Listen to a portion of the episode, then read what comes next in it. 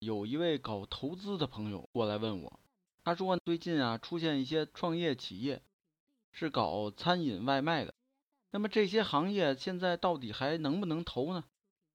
大家都知道有两个头部企业，美团和饿了么，这市场呢基本上已瓜分殆尽，那这创业企业还能再投钱吗？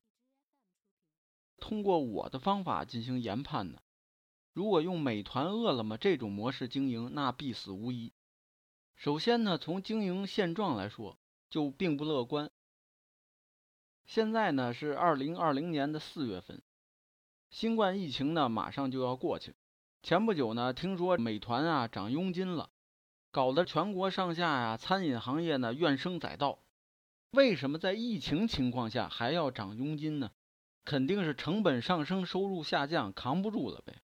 现在佣金一上涨，成本呢势必转嫁到餐饮企业身上。那餐饮企业怎么办？能不能转嫁到消费者身上？就是说我涨价，有两家线下的已经涨了，海底捞、西贝莜面。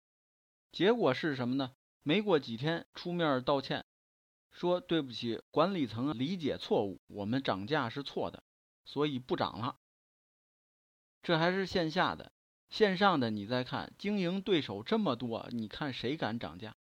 你得知道它这个价格是透明的呀，一目了然，谁加高谁加低。那么它既然不敢涨价，那成本怎么消化呢？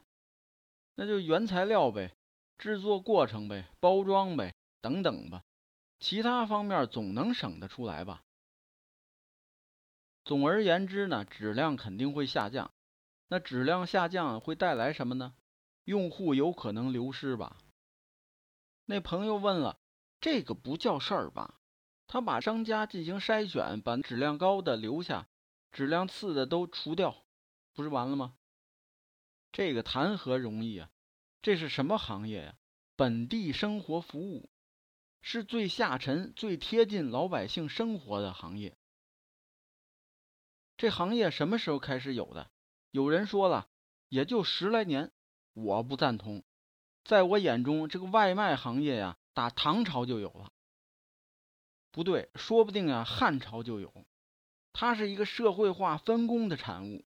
就是说呢，做餐饮啊，不是咱们自己家里边自己做饭自己吃，而是说呢，专门有人擅长做饭，他专门的工作就是做饭。你想想，在汉朝的时候，长安城那么发达，国际性的大都市。那里边会不会有几家知名的饭馆呢？我觉得应该有吧。城里边的大户人家中午想请客吃饭，自己的厨子呢又感觉到拿不出手，让自己的家丁呢去外边找大饭馆订点餐，中午送回来请客，又有面子又好吃，多好。汉朝呢会不会真有这种事儿？我不知道，这是我瞎猜的。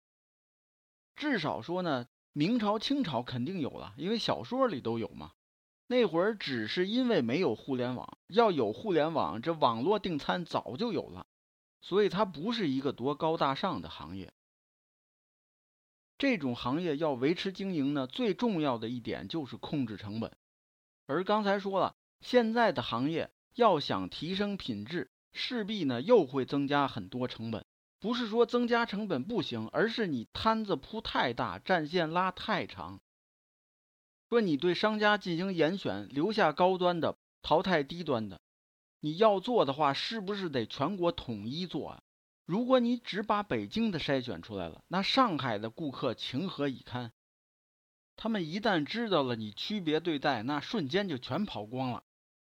你得知道，那背后。有很多投资人眼巴巴的等着你这公司挣钱呢，现在你还要往进投资，所以在我眼里，美团、饿了么他们这种经营模式如果不改变的话，死亡是早晚的事儿，根本无法持续。那么现在就能回答问题了，那些新来的能不能投资？我认为完全可以，但是有个前提条件，就是必须对商家进行严选。